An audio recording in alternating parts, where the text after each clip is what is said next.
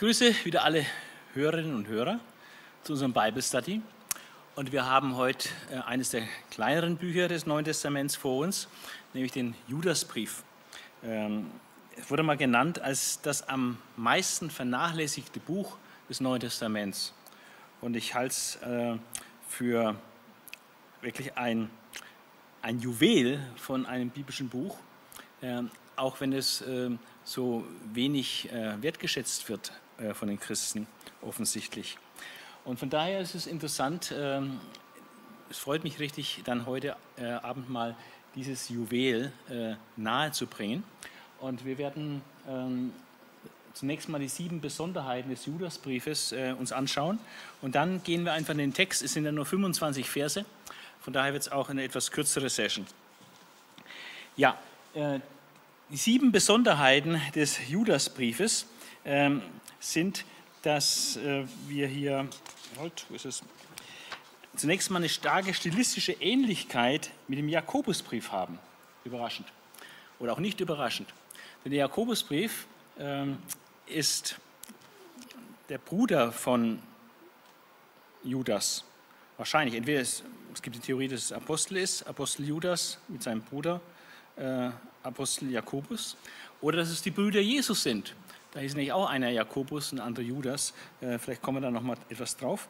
Ähm, von daher ist es nicht so abwegig, äh, dass sich Judas, der wahrscheinlich der jüngere Bruder von Jakobus ist, weil er in, den, in, der, in der Liste immer weiter hinten steht ähm, als Jakobus, dass er sich stark von seinem, seinem großen Bruder ein bisschen orientiert hat.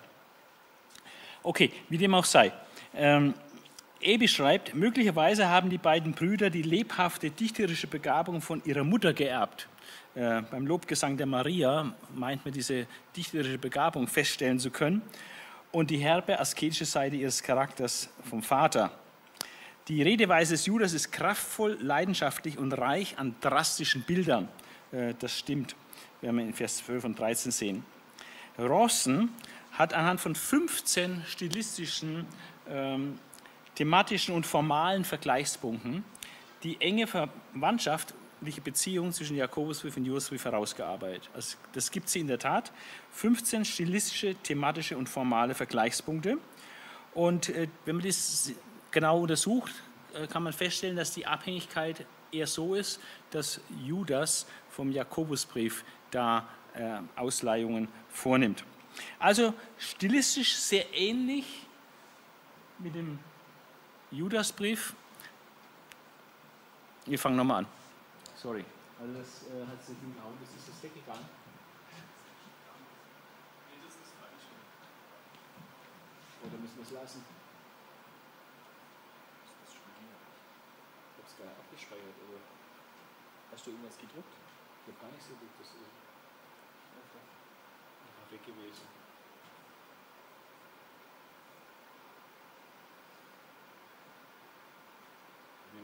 Weg ist, was geschrieben. Wenn es jetzt wieder weg ist, dann äh, es, es weg ist, dann lassen wir es, weil dann geht er außen. Das ist davon ja. definitiv nicht weiß, Ich habe ich hab noch eine Idee. Ich habe schon mal mit dem Programm gearbeitet, mit dem ich das Video dann schneide. Und da ja. kann man Text einfügen. Ja. Ah, super. Ja gut, aber wenn es weggeht, äh, während ich rede, ist es einfach schlecht. Wenn ich dann erst hier rummachen muss. Aber das ist ja, dann lass uns das so machen, das ist der Notfallplan. Das ist größer. Okay, dann kannst du das einfach dann noch, noch einblenden. Dass wir das jetzt hier lassen. Und du holst dir das dann drüber und blendest es dann irgendwie ein. Ja, und ich gehe dann, dann, ein. dann müssten wir es allerdings auf normale Größe lassen. Aber ja, also zu dem Hintergrund an.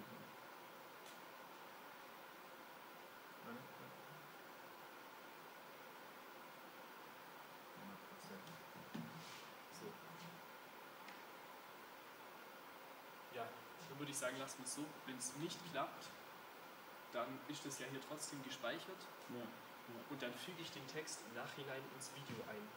Ja. Dann blende ich das okay. immer ein. Ja, ja, ja, ja. Das, das heißt, mach du einfach, wie es. Ja.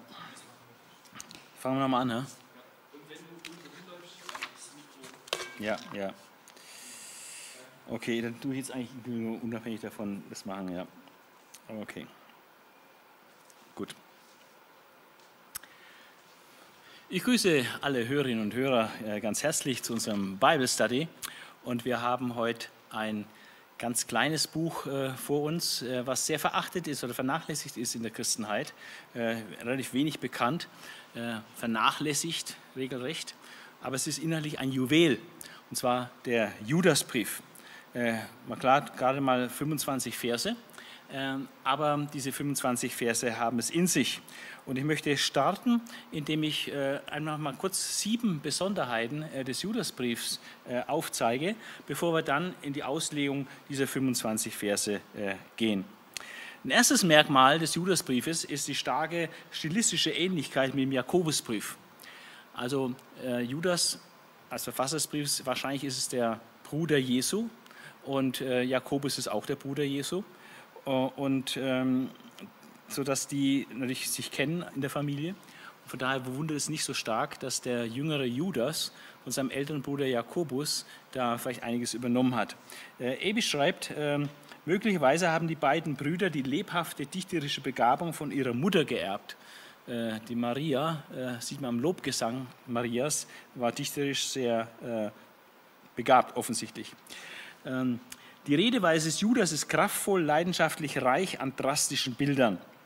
Ähm, ein gewisser Rosten hat anhand von 15, 15 stilistischen, thematischen und formalen Vergleichspunkten zwischen Jakobusbrief und Judasbrief äh, die Verwandtschaft zwischen beiden Briefen herausgearbeitet. Und er sieht es so, dass äh, Jakobus die Vorlage ist und Judas dann aus dieser Vorlage heraus sich äh, da ein bisschen stilistisch, thematisch und auch von seinen Bildern her orientiert. Eine zweite äh, auffällige Besonderheit ähm, ist, dass äh, der Judasbrief inhaltlich äh, ganz stark verwandt ist mit dem zweiten Petrusbrief. Auch dort geht es um Irrlehrer. Und ähm, es gibt da extrem starke inhaltliche Parallelen zwischen diesen beiden Briefen. Das ist auch alles wunderbar herausgearbeitet. Um es verkürzt zu sagen, ähm, Judas Verse 4 bis 16 äh, sind sehr eng verwandt mit 2. Petrus Kapitel 2, 1 bis 19. Und Judas Vers 17 bis 18 ist sehr eng verwandt mit 2. Petrus Kapitel 3, Vers 2 bis 3. Und ähm, es gibt dann gute Gründe, ähm, vor allem weil Petrus das noch in die Zukunft zukünftig schreibt und äh, Judas darauf zurückschaut, aber auch andere gute Gründe, aus der man schließt, dass Judas hier äh, den zweiten Petrusbrief als Vorlage hat und das benutzt für sein Schreiben. Macht auch äh, logisch Sinn, weil er ursprünglich über was anderes schreiben wollte, dann halt doch das Thema Irrlehre aufgreift und äh, warum sollte er dann nicht auf etwas zurückgreifen, was da schon geschrieben ist zu diesem Thema. Also stilistische Ähnlichkeit mit dem Jakobusbrief, starke inhaltliche Ähnlichkeit äh, zum zweiten Petrusbrief. Die dritte äh, Auffälligkeit des Judasbriefes ist, dass er äh, ganz stark das Alte Testament benutzt. Ähm, die Gerichtsbeispiele aus den fünf Büchern Mose bringt Judas als Gerichtsbeispiele aus den fünf Büchern Mose bringt Judas den Tod der ungläubigen Israeliten in der Wüste, 4. Mose 14. Äh, die Vernichtung von Sodom und Gomorra, er spricht vom Untergang der Rote Koras, auch 4. Mose erwähnt. Ähm, dann auch Kain, Bileam und den Erzengel Michael, die alle im Alten Testament vorkommen. Er spricht von Satan, von Moses Leichnam, vom gottesfürchtigen Henoch. Ja, auch der Hinweis auf die gefallenen Engel äh, bezieht sich wohl auf 1. Mose 6. Ähm, und damit sieht man, ist der Judasbrief äh, ganz stark eingebunden äh, in, in, das Alte Testament oder zusammengebunden mit dem Alten Testament. Er setzt die autoritativen Schriften der Juden im Alten Testament praktisch als Wahrheit voraus und baut darauf auf. Die vierte äh, Besonderheit des Judasbriefs ist, dass in seinem Aufbau immer wieder die Zahl 3 oder die Zahl 4 äh, eine Rolle spielt. Und das ist also äh, wirklich bemerkenswert. Wir haben eine dreifache Vorstellung des Verfassers. Judas, Knecht Jesu Christi, Bruder des Jakobus. Dann hat er drei Wünsche, Barmherzigkeit, Friede, Liebe, Vers 2. Er hat drei Gerichtsbeispiele, Israels Auszugsgeneration, dann die gefallenen Engel und Sodom und Gomorra. Er hat drei Merkmale der Irrlehrer in Vers 8. Sie beflecken das Fleisch, sie verachten die Herrschaft, sie lästern Majestäten. Er hat drei Vergleiche der Irrlehrer mit Frevlern in der Vergangenheit. Er vergleicht die Irrlehrer mit Kain, Bileam und Korah. Er hat drei Quellen der Weissagung. Er verweist auf die Weissagung Henochs und dann auf die Weissagung der Apostel im Plural. Und da stehen ihm im Hinterkopf äh, ganz offensichtlich äh, der Apostel Petrus als äh, zweite Quelle und der Apostel Paulus, äh, der auch Weissagung über die Irrlehrer gemacht hat, äh, vor Augen. Dann haben wir drei Merkmale der Irrlehrer äh, in Vers 19. Sie verursachen Trennungen, sind fleischliche und haben den Heiligen Geist nicht. Und damit gehören sie auch nicht zu Christus. Wer den Geist nicht hat, gehört auch nicht zu Christus. Dann eine dreifache Beschreibung von Christus in Vers 25. Jesus, Christus, Herr. Wir haben drei Zeiträume in der, dem Lobpreis in Vers 25. Vor aller Zeit, jetzt und in aller Ewigkeit. Also wir sehen dieser Dreiklang, äh, das ist eine ganz tiefe stilistische Figur oder äh, Struktur, äh, die im Judasbrief vorhanden ist. Und das gibt es auch bei den Propheten zum Beispiel. Also bei Jesaja spielt die Zahl 3 auch eine extrem starke Rolle. Aber nicht nur die Zahl 3 spielt eine Rolle, sondern auch die Zahl 4 begegnet häufig im Judasbrief, wo es ja nur 25 Verse sind. Viermal begegnet das Wort Glauben in Vers 1, Vers 3, Vers 5, Vers 20. Jesus Christus, der vorher dreifach beschrieben wurde, wird in einem anderen Vers vierfach beschrieben, nämlich äh, als Jesus Christus, unseren einzigen Herrscher und Herr. Oben wurde als Jesus Christus Herr und jetzt als Jesus Christus, unser einziger Herrscher, Herr. Also mit vier äh, Beschreibungen be beschrieben.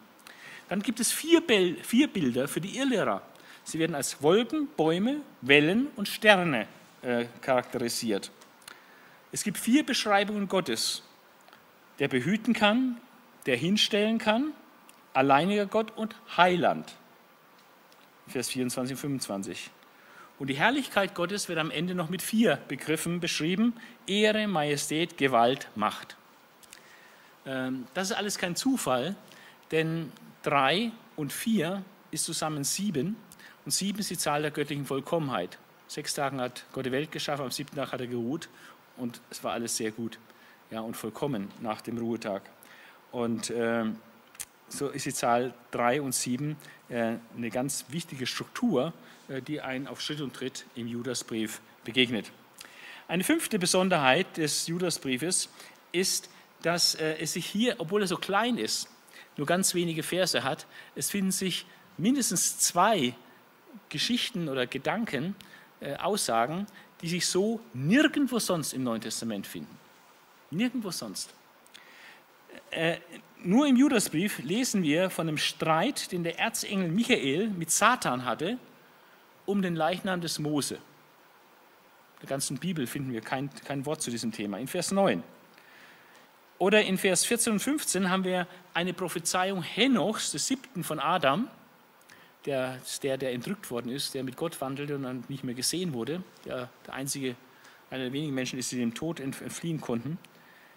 Und äh, also eine Prophezeiung Henochs über die christliche Wiederkunft und das kommende Gericht. Findet sich äh, nirgendwo sonst in der Bibel.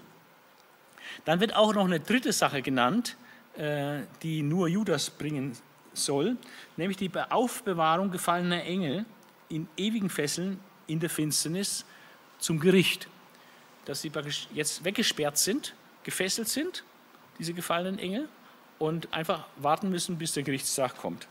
Aber dieser Gedanke äh, dort in Vers 6 des Judasbriefes äh, hat eine interessante Parallele ist also nicht einzigartig im Neuen Testament, sondern hat tatsächlich eine überzeugende Parallele in 2. Petrus 2, Vers 4. Und beide Stellen beziehen sich auf äh, den Engelfall in 1. Mose 6 äh, zurück, äh, wo dort der Fall der Söhne Gottes äh, berichtet wird. Und äh, Judas interpretiert das eindeutig als Engelfall. Und es wird auch allgemein anerkannt, dass der Judasbrief ein klarer Zeuge ist für die Engeldeutung von 1. Mose 6, 1 bis 4. Also, da dieser Gedanke sich auch im zweiten Petrusbrief findet, meine ich, dass es eigentlich zwei Sachen sind, die nur Judas hat. aber dieser andere Gedanke ist auch nur bei Judas und 2. Petrus zu finden. Dann eine ganz klare Nähe zur jüdischen Apokalyptik, äh, wie sie im ersten Jahrhundert äh, vor, aber auch im ersten Jahrhundert nach Christus äh, vorhanden, stark vorhanden war und das jüdische Denken sehr geprägt hat. Die Nähe des Judasbriefs zur Gedankenwelt der Apokalyptik ähm, wird zum Beispiel deutlich, dass er auch solche außerbiblischen Geschichten bringt, wie zum Beispiel die Sache mit dem Erzengel Michael und dem Teufel, äh, die sich über den Leichnam Moses streiten. Überhaupt konzentriert sich Judas Brief äh, recht stark auf das Thema Engel. Das spielt in Vers 6, 8 und 9 eine Rolle. Und zwar Engel als Wesen, die in der Geschichte auch eingreifen, handeln und moralisch handeln. Und ähm, das ist auch so ein hoch heißes Thema in, diesen, äh, äh, in der ganzen apokalyptischen Literatur. Da wird sehr viel über Engel geschrieben. Äh, vor allem gibt es eine Nähe zu dem ersten Henoch-Buch, äh, was eines der Hauptwerke ist äh, der jüdischen Apokalyptik. Und äh, aus dem Buch tut er dann später sogar noch zitieren. Aber es zeigt sich die apokalyptische Nähe Judas auch ähm, zu, in der Sprache und im Ausblick auf die äh, Engelwesen, dass er so da schaut, da zeigt sich die ganz starke Verwandtschaft äh, mit diesen jüdischen Wurzeln äh, der Jesusbewegung oder der Urchristen. Äh, denn Jesus war auch stark in der Apokalyptik äh, bewandert und hat vieles äh, davon auch gesagt, was man auch in der Apokalyptik findet. Dann als siebtes und letztes äh, Besonderheit des Judasbriefes ist, dass er tatsächlich apokryphe Literatur benutzt. Und zwar an zwei Stellen ist das äh, der Fall oder scheint es der Fall zu sein. Es ist heute allgemeingut in der historisch-griechischen Forschung, aber auch in der evangelikalen Forschung, dass Judas Vers 9, die Sache mit dem Streit um den Leichnam des Mose, äh, dass das aus einem apokryphen Werk kommt, der sogenannten Assumptio Mosis oder der Himmelfahrt des Mose. Und ähm, dass äh, die Weissagung des Henoch, dass die zitiert wird aus dem äthiopischen oder slawischen Henoch-Buch. Äh, und das, diese Tatsache muss man ins Auge sehen. Äh, gerade mit dem Henoch-Buch sollte man es nicht meinen, äh, da ist eine Überlieferung äh, tatsächlich, äh, die vor, vor Noah war, äh, bis auf Judas äh, mündlich überliefert worden und Judas macht es zum ersten Mal schriftlich. So ist das nicht der Fall, sondern äh, da ist ein Satz, den er im ersten im äthiopischen Henoch-Buch findet und den er hier zitiert, so wie äh, Paulus auch an manchen Stellen äh, griechische äh, Dichter zitiert, da wo sie was Richtiges sagen. Und das, was er hier zitiert, ist ähm, eine geistlich völlig korrekte Aussage. Also er benutzt hier das. Ähm, die Stelle mit dem Assumption Moses aus der Himmelfahrt des Mose äh, kann man heute leider nicht nachlesen, weil das äh, nur als Fragment vorhanden ist. Und genau diese Passage ist nicht da äh, in den Fragmenten, die wir da von dieser Himmelfahrt des Mose haben. Aber schon in der alten Kirche haben Kirchenväter bestätigt, dass Judas hier aus der Assumption Moses, aus der Himmelfahrt des Moses, tatsächlich zitiert. Ähm, wie ist das äh, zu bewerten?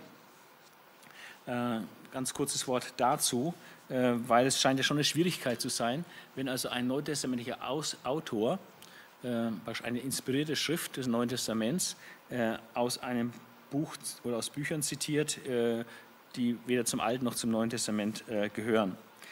Also es ist aber alles nicht so einfach, wie es auf den ersten Blick scheint.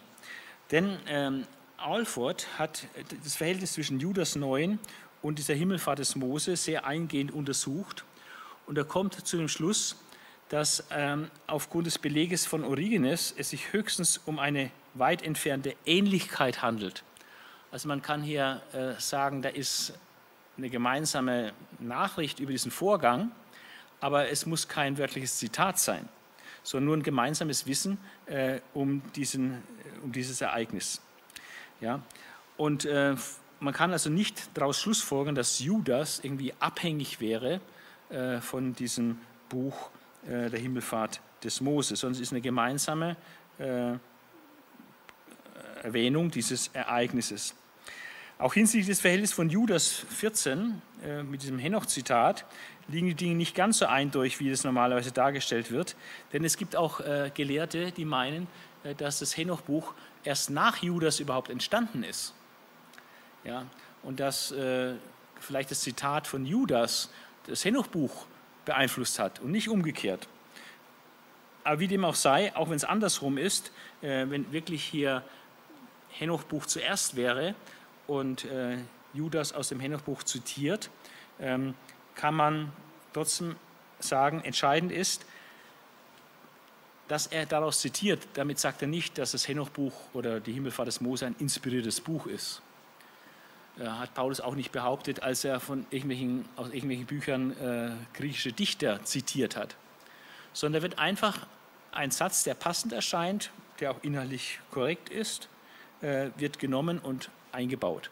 Ja, damit ist nicht das ganze Werk, aus dem man zitiert, irgendwie geadelt oder als inspiriert damit anerkannt. Das ist sehr wichtig, dass man hier diese Unterscheidung treibt, äh, versteht. Also in, bei Paulus finden wir insgesamt drei Stellen, wo er Dichter zitiert und so in diesem Sinne zitiert praktisch dann äh, Judas äh, auch aus äh, diesen Schriften. Okay, jetzt steigen wir ein in, äh, in den Brief selbst und äh, lesen ihn einfach der Reihe nach und ich mache einige erläuternde Anmerkungen dazu. Es schreibt Judas, ein Sklave von Jesus Christus und Bruder von Jakobus. Also diese Einleitung ähm, zeigt, dass eigentlich eher nicht der Apostel Judas ist, ähm, der hier schreibt, ähm, sondern äh, dass es eher der leibliche Bruder Jesu ist also Halbbruder Jesu in dem Fall, weil er Jesus äh, vom Heiligen Geist gezeugt war, nicht von Josef. Also der Halbbruder Jesu ähm, und der kommt auch in den Listen vor, äh, wo die Brüder Jesu namentlich genannt werden. In den Evangelien haben wir da zwei Stellen äh, und da wird Judas an dritter oder vierter Stelle von den Brüdern Jesu genannt. Also ein jüngerer Bruder Jesu. Und Jakobus war ein älterer Bruder Jesu. Und von daher ist es auch richtig, wenn er sich hier nennt, ein Bruder von Jakobus. Also ein relativ starkes Indiz, dass er sich nicht Apostel nennt, äh, dass er sich als Bruder des Jakobus zu erkennen gibt, ähm, der eine bekannte Persönlichkeit sein muss. Und der ist wahrscheinlich der Bruder Jesu, der dann in der Urgemeinde eine ganz große Rolle spielte. Also das ist die Verfasserschaft, es gibt auch andere Meinungen eben, ähm, aber die will ich jetzt hier nicht näher besprechen. An die zum Glauben berufenen, die von Gott dem Vater geliebt und durch Jesus Christus bewahrt werden. Das ist relativ ähnlich, wie wir das auch im zweiten Petrusbrief äh, lesen. Stichwort Glaube wird gleich serviert. Und auch wie Petrus in seinem zweiten Brief bringt Judas in seinem Brief viermal äh, den Begriff Glauben unter. In Vers 1, in Vers 3, in Vers 5 und dann nochmal am Ende in Vers 20. Also an die zum Glauben berufenen, die von Gott dem Vater geliebt und durch Jesus Christus bewahrt werden. Also alle Gläubigen. Und da spreche ich auch von katholischen Briefen, allgemeinen Briefen, die von vornherein eigentlich an alle Christen äh, gerichtet sind. Ähm, die Barmherzigkeit Gottes, sein Friede und seine Liebe mögen euch immer mehr erfüllen. Auch ähnlich wie bei Petrus, äh, wo er auch sagt, das möge immer mehr wachsen unter euch, ja, und das möge immer mehr euch erfüllen. Und er hat hier drei Begriffe: Barmherzigkeit Gottes, Friede, Friede umfassendes Wohlergehen, Shalom im Hebräischen und seine Liebe. Die mögen euch immer mehr erfüllen. Das ist der Verfasser und praktisch die Empfänger und der Segensgruß. Dann als vierten Punkt in dem Briefeingang äh, zeigt er noch, was seine Absicht ist mit diesem Brief. Und das ist sehr interessant weil äh, man kann sagen, Planänderung. Er hatte eigentlich eine Idee, was er denen schreiben wollte, und dann gab es eine Planänderung. Liebe Geschwister, ich hatte schon lange vor, euch über, unser gemeinsame, über unsere gemeinsame Rettung zu schreiben. Das war das, was er schon lange geplant hatte. Aber jetzt gibt es die Planänderung. Sah mich aber jetzt genötigt, euch mit diesem Brief zu ermahnen. Der Begriff ermahnen, äh, hypo, äh, der griechische Begriff Ermahnen kann auch ermutigen bedeuten. Also ist äh, nicht äh, so negativ besetzt, wie man das im Deutschen mit dem Begriff ermahnen hat. Ermahnen hört sich so negativ an, oh, du hast wieder was falsch gemacht oder ich muss dich ermahnen. Ja? Äh, so, das meint der griechische Begriff gar nicht, sondern er meint ermutigen, ja? ermuntern. Ähm, ja, auch ermahnen. Es geht um, um was Ernstes, ja? aber äh, es soll letztlich äh, die, die Leute auch aufbauen. Und dann sagt er den Befehl oder den Ausdruck, kämpft für den Glauben. Kämpft für den Glauben. Ähm, man muss kämpfen für den Glauben. Warum? Weil der Glaube immer wieder auch angegriffen wird und angefochten ist. Äh, kämpft für den Glauben, der allen, die Gott für sich ausgesondert hat, ein für alle Mal übergeben worden ist. Das sehen wir, dass äh, der Glaube bei allen der gleiche ist. Bei allen, die Gott sich ausgesondert hat. Die haben den gleichen Glauben. Und das andere, was hier ausgesagt ist, dass dieser Glaube ein für alle Mal übergeben worden ist. Den kann man nicht, äh, sagen wir so, verbessern oder so. Diese Lehre, dieser christliche Glaube, äh, das kann man nicht weiterentwickeln und immer noch irgendwie was, was Besseres draus machen. Sondern er ist ähm, gegeben, übergeben worden. Gerade auch durch die Apostel ist er den, den, der Gläubigen übergeben worden. Und daran muss man, daran muss man jetzt bleiben. Also wenn man da von Fortschritten, auch von theologischen Fortschritten spricht, ähm, man kann den Glauben, der übergeben worden ist, äh, nicht, nicht verbessern, sondern äh, man kann höchstens dann von abweichen und äh, ihn aufweichen oder verschlechtern. Also wir müssen deswegen bei diesem Glauben bleiben, der ein für alle Mal durch die Apostel äh, durch das Neue Testament äh, den Gläubigen anvertraut worden ist. Und ähm, jetzt kommt er auf sein Anliegen zu sprechen, was ihn auch veranlasst hat, sein Briefthema zu ändern, zu wechseln. Bei euch haben sich nämlich gewisse Leute eingeschlichen. Eingeschlichen. So heimlich, so durch die Hintertür. Gewisse Leute haben sich eingeschlichen, die schon längst für das Gericht Gottes vorgemerkt sind. Das heißt, Gott hat die schon längst auf, auf dem Zettel, aber nicht um denen was Gutes zu tun, sondern um sie zu richten. Also sind böse Leute, äh, die bei Gott schon registriert sind und vorgemerkt sind für das Gericht. Schon längst für das Gericht Gottes vorgemerkt sind. Es sind Menschen, und es werden einige Eigenschaften aufgezählt, die sie haben, Menschen, denen die Ehrfurcht vor Gott fehlt.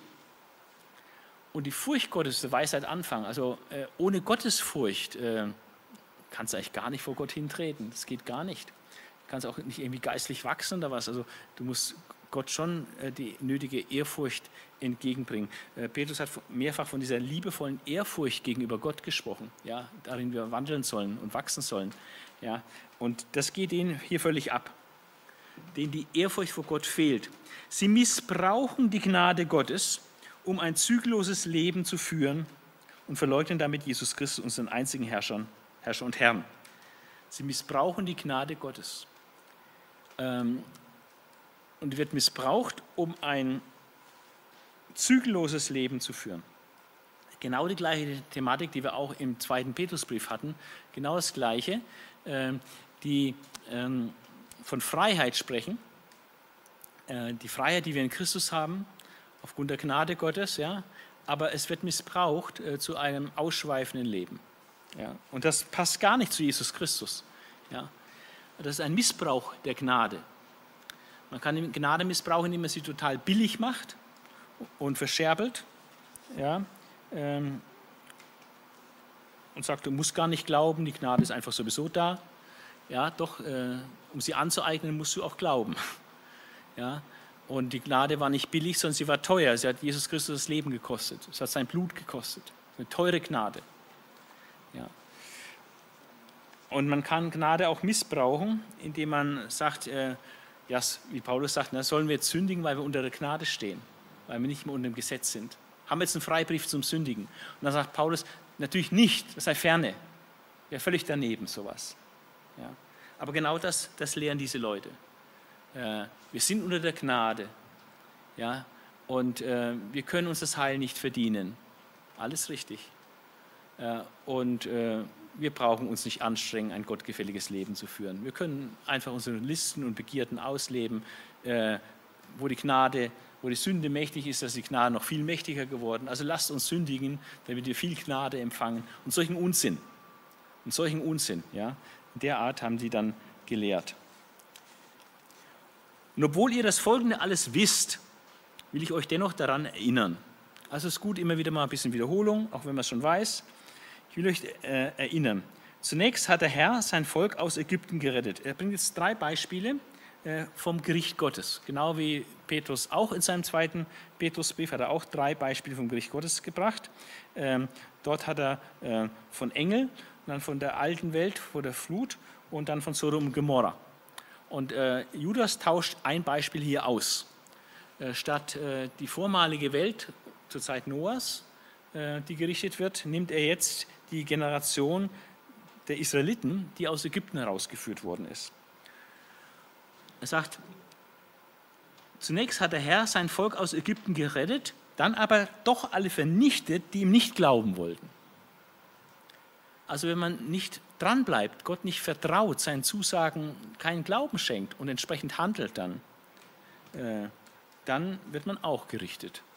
Da kann man auch Rettungserfahrung schon haben, wie das Volk Israel aus Ägypten gerettet wurde und dann doch in der Wüste alle gestorben sind, weil sie nicht geglaubt haben. Das zeigt die Wichtigkeit des Glaubens. Ähm, deswegen auch kämpft für den Glauben. Ja. Wenn man nicht dranbleibt am Glauben, ja, ähm, dann kommt man unter das Gericht Gottes. Das zeigt die Wüstengeneration, äh, die dann in der Wüste umkam. Dann spricht er von Engeln, die ihre Vollmacht überschritten und den Platz verließen, den Gott ihnen zugewiesen hatte. Und das ist äh, ziemlich offensichtlich eine Anspielung auf 1. Mose 6, wo es heißt, dass die Söhne Gottes, das normalerweise dieser Ausdruck beschreibt äh, Engelwesen, Himmelswesen, dass die Söhne Gottes sahen, dass die Töchter der Menschen hübsch, hübsch waren. Dann haben sie äh, ihren Platz im Himmel verlassen und sind zu den Menschentöchtern eingegangen und haben dort Nachkommen gezeugt, äh, was dann zu Mischwesen und Riesen führte. Ähm, ich habe dazu einiges äh, schon gesagt äh, zu dieser Stelle in meinen äh, Ausführungen zu der Genesis, zum ersten Buch Mose. Und es ist die sogenannte Engeldeutung. Und äh, Judas bestätigt diese Engeldeutung. Er sagt, auch die Engel, die ihre Vollmacht überschritten und den Platz verließen, den Gott ihnen zugewiesen hatte, hat er mit ewigen Fesseln in der Finsternis verwahrt, um sie an jenem großen Tag zu richten. Der Gedanke, dass die Engel praktisch jetzt weggesperrt sind, gefesselt sind, in der Finsternis aufbewahrt sind für das Gericht, hat sich auch bei 2. Petrus 2, Vers 4 gefunden. Ähm, dort heißt, sie haben sich Gott gegenüber äh, überhoben hier heißt es, sie haben ihren Platz verlassen, den Gott ihnen zugewiesen hatte. Auf jeden Fall, diese Engel sind jetzt unschädlich. Diese gefallenen Engel können jetzt keinen Schaden zufügen, kein Unheil anrichten. So gibt es zwei Sorten von gefallenen Engeln. Die gefallenen Engel, die jetzt hier, wie es hier steht, mit Fesseln, ewigen Fesseln in der Finsternis verwahrt werden, um dann am Gerichtstag gerichtet zu werden. Und dann gibt es Engel, die mit Satan im Bunde sind und als Engel Satans und Engelheere Satans jetzt ihr Unwesen treiben und äh, der Menschen Schaden zufügen wollen. Es sind ganz klar zwei verschiedene Kategorien von gefallenen Engeln. Und die einen Engel sind gefallen, als Satan gefallen ist, hat er die mitgerissen. Und die anderen Engel, die haben ihre Behausung verlassen und haben eben den Himmel verlassen, um zu den Menschentöchtern äh, zu gehen und dann mit ihnen äh, sich da sexuell auch zu verbinden. Also das ist ähm, das, was Judas Brief hier lehrt und wird auch anerkannt, dass er genau diese Engeldeutung von 1. Mose 6 hat. Und dann heißt es ähm, weiter, also die Engel, das war das zweite Beispiel, und dann kommt das dritte Beispiel. Mit Sodom und Gomorra und mit ihren Nachbarstädten war es ähnlich. Ihre Bewohner lebten in maßloser sexueller Unmoral und trieben wieder natürlichste Dinge. Sie sind ein warnendes Beispiel und müssen die Strafe ewigen Feuers erleiden. Im Urtext heißt es hier eigentlich, dass ähm, Sodom und Gomorra und ihre Nachbarstädte, die in gleicher Weise wie sie fremdem Fleisch hinterherliefen. Und äh, da gibt es zwei Möglichkeiten, diesen Text zu verstehen, wenn ich die deutsche Übersetzung habe und nur eine Möglichkeit, es zu verstehen, wenn ich die griechische Übersetzung, wenn ich den griechischen Urtext habe. Im Deutschen könnte man meinen, äh, dieses Sie bezieht sich auf Sodom und Gomorra, also dass äh, die Nachbarstädte, die ähnlich wie die Bewohner von Sodom und Gomorra eben hinter fremdem Fleisch herliefen, Homosexualität praktizierten in dem Fall, ähm, dass sie deswegen gerichtet wurden. Aber das passt nicht, weil das Sie maskulin ist, also männlich, aber Städte feminin sind. Von daher ist es von der Grammatik eigentlich falsch. Auch wenn es vom Deutschen möglich wäre, von der deutschen Grammatik wäre es möglich, dass sich das auf die äh, Sodom und Gomorra bezieht, aber von der griechischen Grammatik, vom Urtext ist es nicht möglich. So, ich brauche ein, ein maskulin Plural für dieses Sie. Und damit ist der Sinn dieser Stelle folgender, dass Sodom und Gomorra und die Nachbarstädte ähnlich wie sie, also wie die Angeloi, wie die Engel äh, es gehandhabt haben und fremdem Fleisch hinterhergegangen sind. Die Engel haben sie mit Menschen verbunden und die Menschen in Sodom, Gomorra und in Nachbarstädten, die haben sich Männer mit Männern verbunden, sexuell. Und das war genauso verkehrt, äh, gemäß der Schöpfungsordnung Gottes. Also das ist ein zweites Beispiel des Gerichts. Sie sind ein warnendes Beispiel und müssen die Strafe ewigen Feuers leiden. Genauso schänden diese Wirrköpfe, jetzt geht er wieder auf die Irrlehrer zu sprechen, auch ihren eigenen Körper. Durch Hurerei macht man das zum Beispiel, dass man seinen eigenen Körper schändet. Genauso stellen diese Wirrköpfe auch ihre eigenen Körper. Sie ordnen sich keine Herrschaft unter und verspotten überirdische Mächte. Das hat auch Petrus schon äh, angeprangert, dass sie sich nicht unterordnen können. Keine Herrschaft. Weder der Obrigkeit, noch irgendwie Leitung in der Gemeinde, noch, irgendwelchen, noch Jesus Christus als Herrscher sich unterordnen. Sie ordnen sich keine Herrschaft unter und verspotten überirdische Mächte. Also ziehen irgendwie her über Satan, Dämonen und sonstige Engelsmächte vielleicht. Ja. Und er sagte hier, selbst der Engelfürst Michael wagt es nicht, ein abwertendes Urteil über den Teufel zu fällen. Also Michael hat es nicht gewagt, über den Teufel herzuziehen und sich da lustig zu machen oder ihn abzuwerten mit irgendeiner Bemerkung. Das machen die Menschen, die trauen sich das. Aber der Erzengel Michael hat sich das nicht angemaßt, äh, Teufel oder die Engel Satans irgendwie abzuwerten und zu lästern. Ähm, und in dem Zusammenhang sagte er, als er mit ihm stritt, mit dem Leichnam des Mose, er sagte nur, der Herr bestrafe dich. Also er hat ihn nicht abgelästert. Aber diese Menschen machen alles schlecht, was sie nicht kennen. Wie unvernünftige Tiere folgen sie ihrem inneren Trieb und laufen so in ihr eigenes Verderben. Auch das ist ähnlich zu finden mit den unvernünftigen Tieren äh, bei 2. Petrus 2. Und dann bringt er drei Beispiele von Verbrechern, äh, von ruchlosen Leuten im Alten Testament. Es wird ihnen schlimm ergehen an diesen Irrlehrern. Sie haben denselben Weg eingeschlagen wie Kain. Kain war ein Brudermörder. Wie Bileam waren sie für Geld zu allem bereit. Hat auch Petrus angeprangert, äh, dass der Bileam für Geld äh, eine böse Tat machte. Und wie Korach, das ist ein drittes Beispiel jetzt für einen Frevler. Äh, Korach, der war in einer rebellischen Rotte, hat die angeführt und hat rebelliert, Rebellion gemacht gegen Mose. Und er hat gesagt, können doch alle Priester sein, nicht nur du und die Leviten. Ja? Und, äh, und dann hat Gott da äh, Gericht geübt an Korach und seiner ganzen äh, Rotte, die sie da mit ihm zusammengerottet hat. Und sind dann hunderte von Leuten gestorben. Und da heißt es, sie gehen an ihrer Aufsässigkeit zugrunde. Bei Korach hat sich buchstäblich der Boden aufgetan, die Erde aufgetan und die sind verschwunden, verschluckt worden von einem Loch. Ja? Also regelrecht von der Erde verschlungen worden.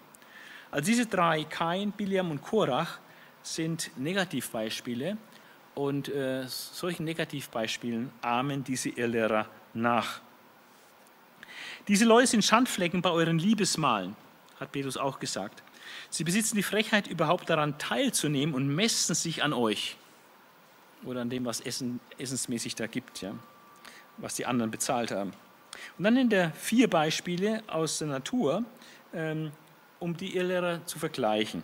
Sie sind Wolken ohne Wasser, die der Wind vorbeitreibt. Also wenn man eine Wolke sieht im Nahen Osten, dann hofft man, dass sie Regen bringt, weil da regnet es nicht so viel. Jede Wolke ist willkommen, dass sie Regen bringt. Da kommt eine Wolke, aber es ist ohne Wasser, wird einfach weitergetrieben, hat nichts geregnet. Das ist einfach die herbe Enttäuschung. Ja? Wozu ist sie überhaupt da? Das hat ihren Zweck gar nicht erfüllt. Das sind diese Irrlehrer, das ist eine herbe, eine herbe Enttäuschung. Sie erfüllen ihren Zweck als Lehrer des Wortes Gottes nicht. Dann sind Bäume ohne Frucht, kahl, tot, entwurzelt. Wieder diese Vierergruppe, noch eine Vierergruppe. ohne Frucht, kahl, tot, entwurzelt. Also vierfach ausgedrückt, dass die einfach kaputt sind, die sind tot, die bringen nichts, keine Frucht, ohne Frucht, sind kahl, keine Blätter, ohne Frucht, ohne Blätter, tot, entwurzelt. Also völlig wertlos, völlig tot, kein Leben. Es sind wilde Meereswogen, die den Schmutz ihrer Schändlichkeiten aufschäumen. So wie wenn das Meer schäumt, dann wird der Schmutz und der Schaum hochgespült, kann man am Strand manchmal dann sehen. Ja? Und so wird bei ihnen dann in der Zeit, mit der Zeit der ganze Schmutz kommt hoch und wird sichtbar. Wilde Meereswogen, die den Schmutz ihrer Schändlichkeiten aufschäumen. Aus der Bahn geworfene Kometen, Irrlichter, die also ihre normale Bahn, Umlaufbahn nicht mehr einhalten, jetzt abirren und irgendwo dann äh, abstürzen. Ja, so sind sie abgeirrt von, dem, von der Laufbahn, die ihnen eigentlich vorgegeben ist, wenn sie Jesus nachfolgen sollen. Ja, sind sie abgeirrt und weg und verschwinden dann irgendwo. Aus der Bahn geworfene Kometen. Sie werden für immer in der dunkelsten Finsternis bleiben müssen. Das ist ihr Schicksal. Und dann kommt die Weissagung, schon Henoch, der Nachkomme Adams in siebter Generation, hat ihnen diese Strafe angekündigt. Also hat von einem Gericht über Gottlose gesprochen. Ganz allgemein ein Gericht über Gottlose. Passt auf, der Herr kommt mit Abertausenden, die alle zu ihm gehören, und wird Gericht halten. Er wird all die Gottlosen von ihrer Auflehnung gegen ihn überführen und sie für ihr bösartiges Treiben, ihre gottlosen Reden verurteilen.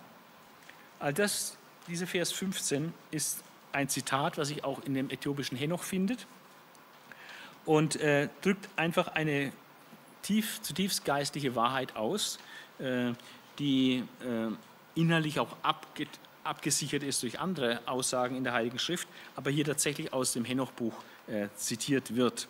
Äh. also, der Herr kommt mit Abertausend, die alle zu ihm gehören. Wenn Jesus kommt, kommt er mit Millionen seiner Engel und er kommt mit all den Gläubigen, die zu ihm entrückt werden und auferweckt werden. Äh, dann mit denen kommt er dann zur Erde nieder, um Gericht zu halten und glorreich den Siegeszug einzuhalten und wir mit ihm dann auch sichtbar werden, dass wir auf seiner Seite sind und so weiter. Also das sind die Abertausenden, die zu ihm gehören oder die Abertausend Heiligen. Ja, mit denen kommt er, also mit Engeln und den erretteten Gläubigen. Und wenn er dann kommt, dann hält er Gericht. Dann ist der Tag des Gerichts. Und wer wird gerichtet? All die Gottlosen von ihrer Auflehnung gegen ihn wird, er überführen und sie für ihr bösartiges Treiben, ihre gottlosen Reden verurteilen. Ja, Jesus hat gesagt, jedes Wort müssen wir Rechenschaft geben, was wir gesagt haben. Diese Menschen haben ständig etwas zu meckern, sie begehren auf und sind mit ihrem Schicksal unzufrieden. Also die ruhen nicht, die ruhen nicht in Gott, sondern die sind immer unzufrieden, begehren auf, wollen es anders. Dabei folgen sie doch nur ihren Begierden. Sie sind großspurige Angeber und schleimige Schmeichler. Petrus hat auch gesagt, also die große Reden schwingen. Angeber, Schmeichler, die einem Honig ums Maul schmieren. Und die nur auf den eigenen Vorteil aus sind. Eben doch die Habgier, die nur an euer Geld wollen, auf ihren eigenen Vorteil aus sind. Doch ihr, liebe Geschwister, sollt euch daran erinnern, was die Apostel unseres Herrn Jesus Christus euch vorausgesagt haben. Und das ist ein ziemlich starkes Argument, dass äh, Judas sich gerade hier auch gerade auf das bezieht, was der Apostel Petrus vorausgesagt hat im zweiten Petrusbrief. Ja? Oder auch was der Apostel Paulus vorausgesagt hat in, im zweiten Timotheusbrief, äh, in Kapitel 3 oder auch Kapitel 4, macht er Aussagen über die Spötter in der Endzeit oder über die Menschen, wie sie verdorben sind in der letzten Zeit. Und sagte er, ich will euch, ihr sollt euch daran erinnern, was schon, schon die Apostel gesagt haben. Die haben es damals noch als zukünftig gesagt. Aber Judas hat jetzt gesehen, dass solche Leute jetzt schon da sind und eingedrungen sind in die Gemeinde. Und von daher greift er dieses Thema auch in seinem Brief auf. Sie sagt nämlich, dass in der letzten Zeit Spötter auftreten werden, die nur ihren gottlosen Begierden folgen. Also das sagt sinngemäß Petrus und das sagt auch sinngemäß äh, Paulus. Und genau diese Leute sind es, die Spaltungen unter euch verursachen. Es sind triebhafte Menschen, die den Geist Gottes nicht besitzen. Also aufgrund solcher Leute, die dann solche ihre Speziallehren da bringen und diesen im Namen der Freiheit einen anderen Lebensstil da einpflegen wollen in der Gemeinde, die verursachen Spaltungen. Und ähm, triebhafte Menschen, die also vor allem sexueller Trieb, aber auch sonst einfach so triebgesteuert sind und die den Geist Gottes nicht besitzen. Und Paulus hat ganz klar gesagt, wer Christi Geist nicht hat, der ist nicht sein. Also der gehört nicht zu Christus. Und da sind diese Irrlehrer, die sich da so eingeschlichen haben, gerade weil sie den Geist nicht haben, das sind keine wiedergeborenen Menschen. Die haben zwar den Anschein von Christlichkeit in dem, was sie reden und was sie den Namen Jesu im Munde führen und so, aber ihr Lebenswandel, ihre falschen Lehren und die Tatsache, dass sie einfach den, ihren Trieben nachgeben und den Geist Gottes gar nicht haben, äh, zeigt, dass sie nicht wirklich zur Gemeinde gehören. Doch ihr, ihr, meine lieben Geschwister, habt euer Leben auf das Fundament eures höchstheiligen Glaubens gegründet. Und dieser Glaube fußt nicht im Wort Gottes. Baut weiter darauf auf und betet so, wie der Heilige Geist es euch lehrt. Sei es, dass der Heilige Geist uns einfach Themen aufs Herz legt, die wir dann beten sollen, wie es auch bei Paulus mal so heißt, dass der Heilige Geist unsere Schwachheit annimmt weil wir nicht wissen, wie wir beten sollen, dass der Geist uns beten lehrt. Es kann auch sein, dass hier äh, das Beten im Geist gemeint ist, man, man, meinen manche Ausleger, also ähm, Gebet in der Zungenrede, ähm, ist aber nicht zwangsläufig hier, äh, sondern ähm, der Heilige Geist lehrt uns, ähm, wie wir beten sollen. Ganz allgemein, auch durch die Schrift lehrt uns der Heilige Geist, wie wir beten sollen. Können wir uns die Gebete des Paulus anschauen, ja, äh, Gebete in der Bibel sind die Gebete Jesu anschauen. Äh, da, dadurch lehrt uns der Heilige Geist auch, wie wir beten sollen. Also es ist äh, relativ breit wahrscheinlich.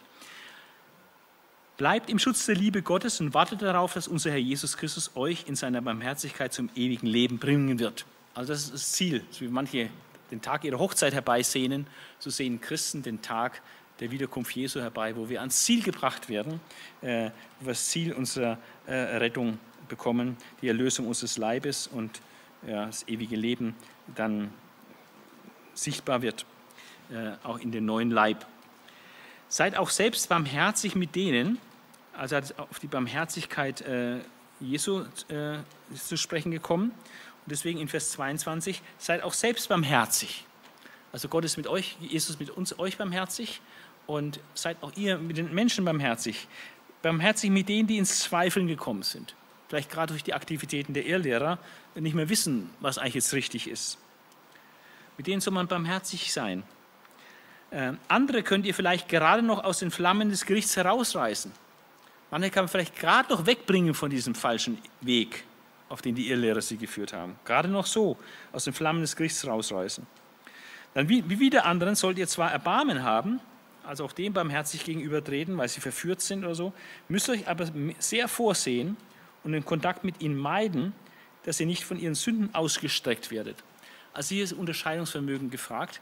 Ähm, wo kann ich ermahnen, jemand zurechthelfen, der zweifelt, das ist gut.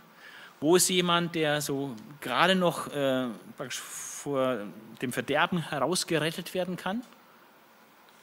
Und wo muss man aber auch Abstand halten, äh, damit man sich nicht äh, eins macht oder irgendwie äh, ansteckt sozusagen durch den Kontakt mit diesen Menschen, dass man dann mit diesen Sünden von denen auch angesteckt wird. Da braucht es Weisheit. Und dann schließt er seinen Brief, und jetzt sind wir auch am Ende, äh, wie das auch Paulus macht im Römerbrief. Paulus hat den gewaltigen Römerbrief mit einem fantastischen Lobpreis Gottes äh, geendet, beendet. Und so äh, beendigt auch Judas hier seinen kurzen Brief mit einem ganz großartigen Lobpreis Gottes, wo die Zahl 4334 äh, eine Rolle spielt. Gott wird vierfach beschrieben. Dem, der die Macht hat, wozu hat er Macht? Macht, euch vor jedem Fehltritt zu bewahren und der euch makellos und mit Freude erfüllt vor seine Herrlichkeit treten lassen kann. Also der Gott, der, der, der uns bewahren kann und der uns dann vor seine Herrlichkeit treten lassen kann, mit Freude am Ende der Zeit. Diesem einzigartigen und alleinigen Gott, es gibt nur diesen, er ist einzigartig von seinen Eigenschaften her, Qualitäten her, dieser Gott, also es ist ein wunderbarer Lobpreis Gottes mit diesen vier Sachen, zwei Dinge, die er tut und zwei Dinge, die er ist, der alleinige und einzigartige Gott. Dann der durch unseren Herrn Jesus Christus unser Retter geworden ist. Also Gott, er ist unser Heiland geworden. Das kann man aber auch auf Christus beziehen, nach anderen Übersetzungen. Ähm, dass Jesus der Herr, Jesus der Christus und auch unser Retter ist oder Retter bezieht sich vielleicht auch auf Gott, je nach Übersetzung äh, erscheint es unterschiedlich. Ihm gehört Herrlichkeit und Majestät. Das ist das, was er hat. Gewalt und Macht, das ist dann die, die Fähigkeit, Dinge dann auch zu tun. Das eine hat mit Sein zu tun, Herrlichkeit, Majestät hat mit Sein zu tun und Gewalt und Macht hat mit Tun zu tun. Und das gehört Gott, dieses hervorragende Sein, Herrlichkeit und Majestät und diese unglaubliche Fähigkeit aufgrund von seiner Gewalt und Macht. Und das Ganze nicht nur heute oder nur in der Vergangenheit, sondern das Ganze vor aller Zeit, jetzt und in alle Ewigkeit. Das ist wunderbar. In alle Ewigkeit. Dieser alleinige, einzigartige, wahre Gott, voller Majestät, Herrlichkeit, Gewalt und Macht. Gestern, vor aller Zeit, jetzt und in alle Ewigkeit. Und da heißt es, dran zu bleiben, für den Glauben zu kämpfen äh, um da nichts zu verpassen, was er vorgesehen hat für uns in dieser Ewigkeit. Also ein kleiner, kurzer Brief, aber ein echt großes Juwel.